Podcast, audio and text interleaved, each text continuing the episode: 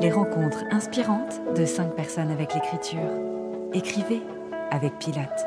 Rachid Santaki, romancier, scénariste et organisateur de dictées euh, géantes. Je ne viens pas du milieu littéraire puisque j'ai arrêté l'école avec un niveau bac pro, un bac que je n'ai pas eu.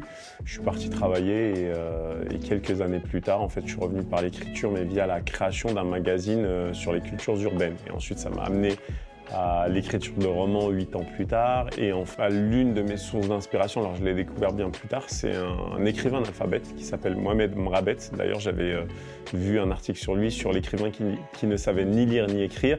En fait, la famille Mrabet, c'était mes voisins au Maroc. Donc, je suis né en France et j'ai vécu mes cinq premières années au Maroc.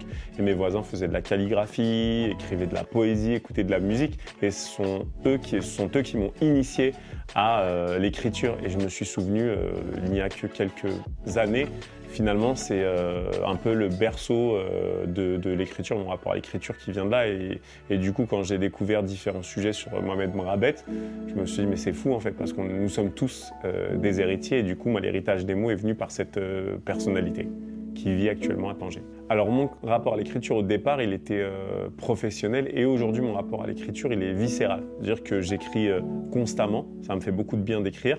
Alors pourquoi du bien? Parce que c'est d'abord mon travail, mais euh, c'est beaucoup d'échanges, de communication. Exemple, je travaille actuellement sur un projet de série et donc de savoir, de travailler sur l'histoire des personnages, leur psychologie, c'est déjà l'écrire. Alors l'écrire par l'échange et après il faut la formaliser.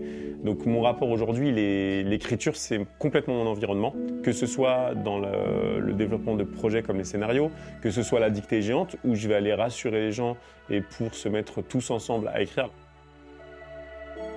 Écrire, se rassembler pour écrire. Pourquoi pas en faire un moment fédérateur avec euh, les publics en fait. Et c'est comme ça que le projet euh, de la dictée géante est né dire il y a 250 personnes de tous les âges. Quand on dit dictée, on pense exercice scolaire, mauvaise note, contraint. Je vois bien quand on prend un lecteur qui vient juste lire, c'est pas du tout la même chose qu'un lecteur qui incarne le projet. Et c'est ce que je voulais faire en fait. Je voulais incarner à la fois ce rapport au mot, ce rapport à l'écriture et euh, devenir finalement ce passeur en fait. Euh, venir et, donner euh, les clés aux gens pour se mettre à écrire et s'amuser voulais incarner à la fois ce rapport au mot, ce rapport à l'écriture. On est là pour s'amuser, je le rappelle aussi. La dictée, c'est une thérapie collective. On reprend le stylo pour se reconstruire, pour se retrouver, pour renouer, pour réécrire le, lien, recréer le dialogue. L'écriture représente pour moi un formidable outil de construction et d'épanouissement, de, liberté. L'écriture est vitale. Découvrez l'ensemble de nos interviews sur notre plateforme Audion.